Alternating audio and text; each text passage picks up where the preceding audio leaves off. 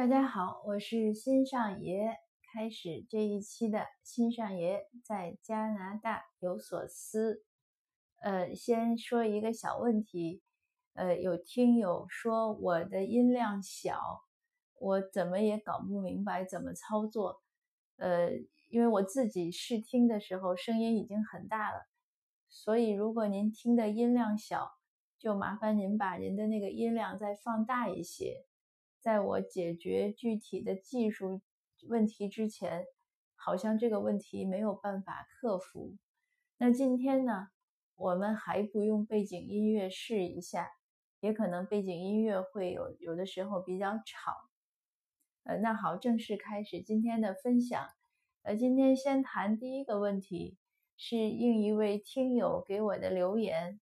他提出来呢，小孩呢，今年九月份就要入读加拿大的一所大学，就是新的留学生。但是他担心现在的这个情况，这个疫情加拿大的还是比较严重。我们已经四万多了，而且美国好像也没有好转的迹象，眼看要百万了吧？呃，那不管怎么说都比较严重，不像国内那么稳定，所以他担心如果到时候。疫情还不能控制，呃，那小孩是过来上学呢，还是呃选择在家上网课？假如学校到时候允许上网课，呃，那我的意见呢是这样：首先要看一下这个孩子的自理和自律，呃，因为非常时期就更需要自理能力和自律。那过去呢，你小留学生过来，你有钱可能就能解决很多问题。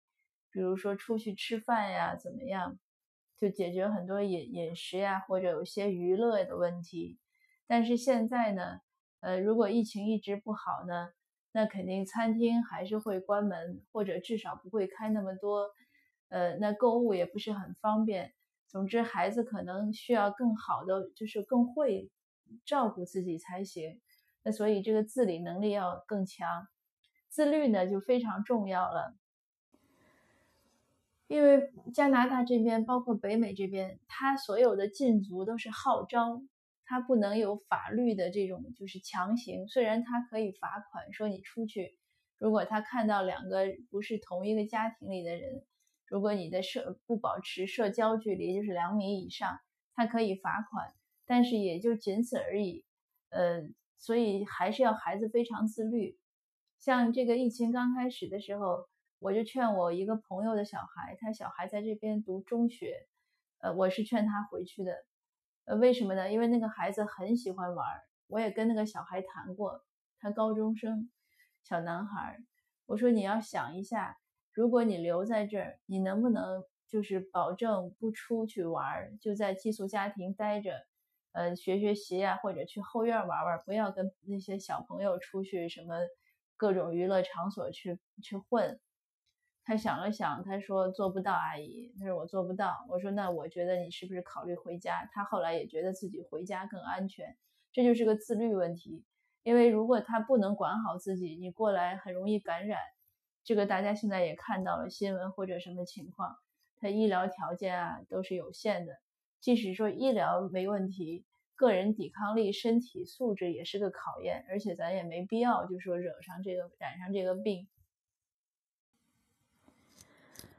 那倘若您的小孩在自理和自律上面都不是个问题呢？我当然是建议他入境来读书。呃，虽然虽然入境读书可能也还是会是网课，呃，但是要深入到一个社会中身临其境的生活和学习，效果会有不同。呃，这说到什么呢？就是说到另外一个问题，这个小孩出来读书。我们觉得他究竟要学什么？我想，一个孩子无论是基础教育期间，还是出来，还是上大学，学的都不仅仅是知识。如果一个家长或者一所学校认为学生在这个学习期间学的只需要学知识就够了，那这肯定是一个失败的教育，这个孩子的人生也不会太好。整个这个所有的这些都肯定是一个呃，怎么说呢？一个负面的一个东西，一个恶性循环。因为一个人如果他在学生在成长期没有学会基本的礼貌教养，这个三观，当然我又是这些话了。如果您听我节目很多次，可能会觉得怎么又说这个？但是这个就是很重要。也也许今天有空还可以接着再分享另外一个问题。那我先说完这个。就是如果这些东西他在学生期、青年的时候没有整个成长期没有学会、没有养成，后面的路是很难走的。所以呢，我们知道让他出来，就是让他上学，不管出不出来，他学的不仅是学习。那这样就能回答说为什么要他出来读？因为他出来可以更好的了解这边的生活，呃，社会的文化习俗、法律。尤其是要学待人接物，呃，还有一些固有的，就是一些常规的思维习惯、一些表达、一些沟通方式，这些都是很重要的。我前面的节目也有分享，我说如果你想让孩子学完了回流呢，那其实不一定出来学，那个具体的呢您可以看一下、听一下前面的。那我们现在就假设很多家长让孩子出来读书。都还是希望他留在加拿大能发展的好，那就更需要这些软技能。这些软技能要比知识重要的多。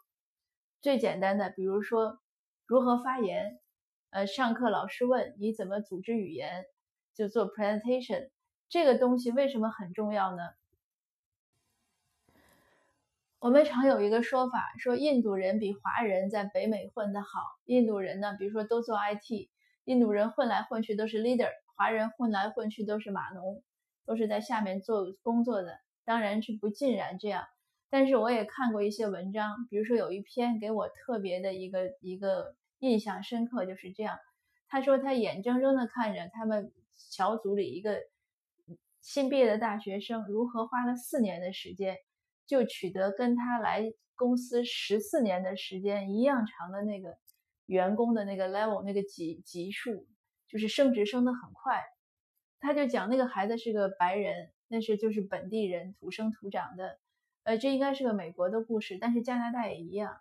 因为他就感到那个年轻人呢，一个是很有活力，然后呢，呃，很能表达，也很跟进，从来不害羞。他们小组开会的时候，每次呃领导就这个 team leader 讲完了。到最后一个发言的时候，这个女孩一定会发言。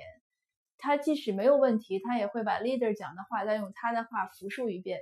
这样 leader 呢就很满意，觉得哎，这么多人就有一个人跟从我的这个思路，对吧？然后呢，他们工作的时候呢，一个 team 很大，那个 team 里呢经常会有一些协调问题，就是张三李四的互相推诿。到最后呢，这个女孩就开始逐渐的协调这些，很快呢就养成个习惯。所有的抱怨呢，都到他这儿来，他负责协调，结果就他就成了一个自动的成了一个 team 的一个小负责人，然后他协调完了去和 leader 汇报，他也会很会做 PPT，呃，然后有任何这个就是开会的时候有任何成绩的时候，他都会主动的去报，跟他有关没关他都会去，就是收揽来了去报，那很快呢，他就变成了一个总结性的人物。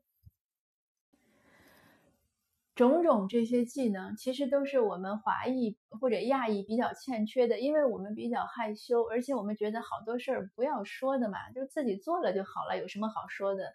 或者我们觉得，哎，那么爱显摆，或者有的人天性就是从小也会被教育，就是不要掺和到别人的矛盾中，你管那么多闲事儿干嘛？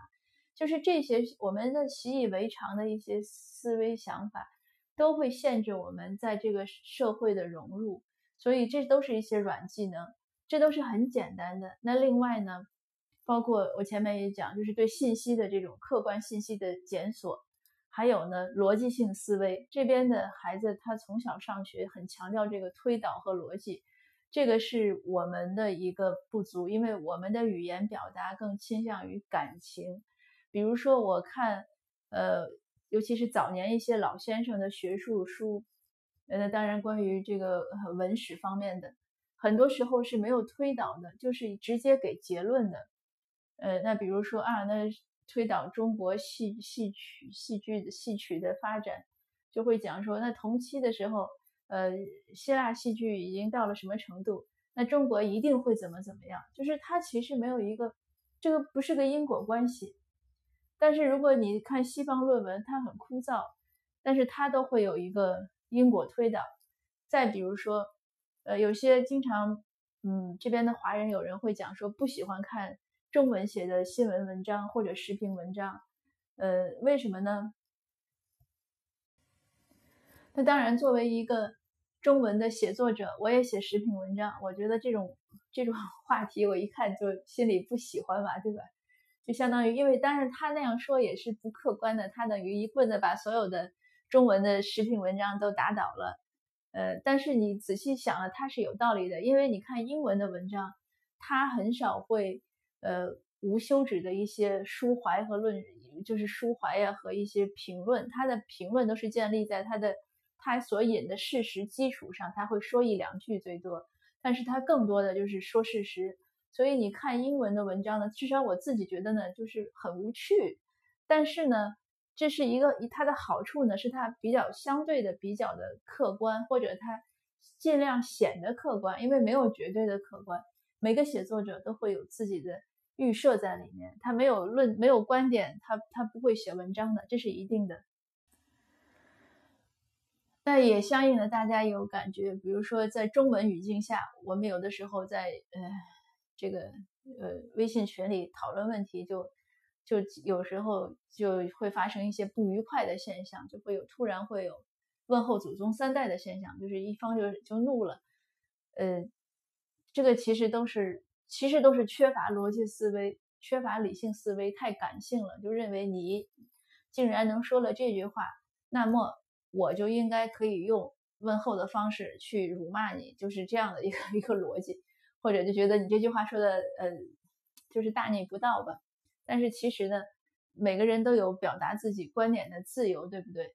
所以呢，这个不能扣那么多道德的帽子在上面，至少要保证一个礼貌和理智。这些其实都是我们一些，呃，不管是习惯上或者平时社交上或者怎么样的，我觉得是需要需要提升的一些地方。说到这儿呢，也说另外一个问题，就是有的时候我们夸别人好，就像自教育自己的孩子一样。就像我小孩小的时候就不喜欢听我夸别人好，我说我夸别人好呢，并不是说你不好。那有的时候我说他什么不好呢，他也更不爱听了。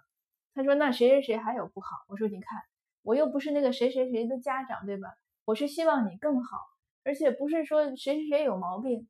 咱的毛病就不是毛病了，那咱有毛病就是毛病，那别人有毛病是他的毛病，别人有优点呢，我们可以学习，那就还是那句话嘛，见贤思齐，见不贤内自省，就是这些道理呢，其实一说就都是太普通了，但是真正用用到我们的呃生活工作中呢，呃还是需要不断的磨练和提升，包括我自己也是这样，呃有的时候觉得。